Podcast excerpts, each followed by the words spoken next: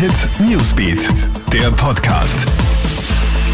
Einen schönen Mittwochabend wünscht dir Gilbert Stadelbauer vom Krone Hit Newsbeat. Ich habe die aktuellen Stories für dich.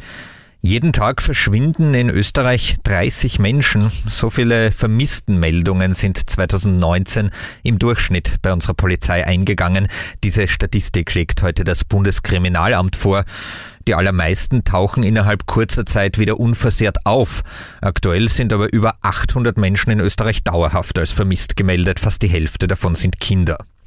Berichtet haben wir da heute auch über den Fall der 15-jährigen Barbara aus Bregenz, die am 10. Jänner verschwunden ist. In diesem Fall gibt's Good News. Barbara ist wohlbehalten wieder aufgetaucht. Wir bleiben in Vorarlberg lebenslang, so lautet das Urteil im Prozess um den Mord am Sozialamtsleiter der Bezirkshauptmannschaft Dornbirn. Das Votum der Geschworenen im heutigen Prozess ist einstimmig ausgefallen. Der Angeklagte Sona Ö ist vom Gericht vorher für zurechnungsfähig erklärt worden. Im Februar 2019 hat Ö den Behördenleiter in dessen Büro erstochen. Grund war ein Streit wegen fehlender Zahlungen. Vor Gericht hat der Angeklagte beteuert, er hätte den Mann nicht töten wollen. Das Urteil ist noch nicht rechtskräftig.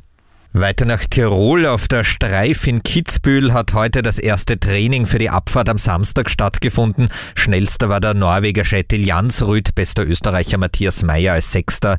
Nicht mit dabei in Kitzbühel ist ja diesmal Vorjahressieger Dominik Paris. Der Südtiroler hat sich gestern einen Kreuzbandriss zugezogen.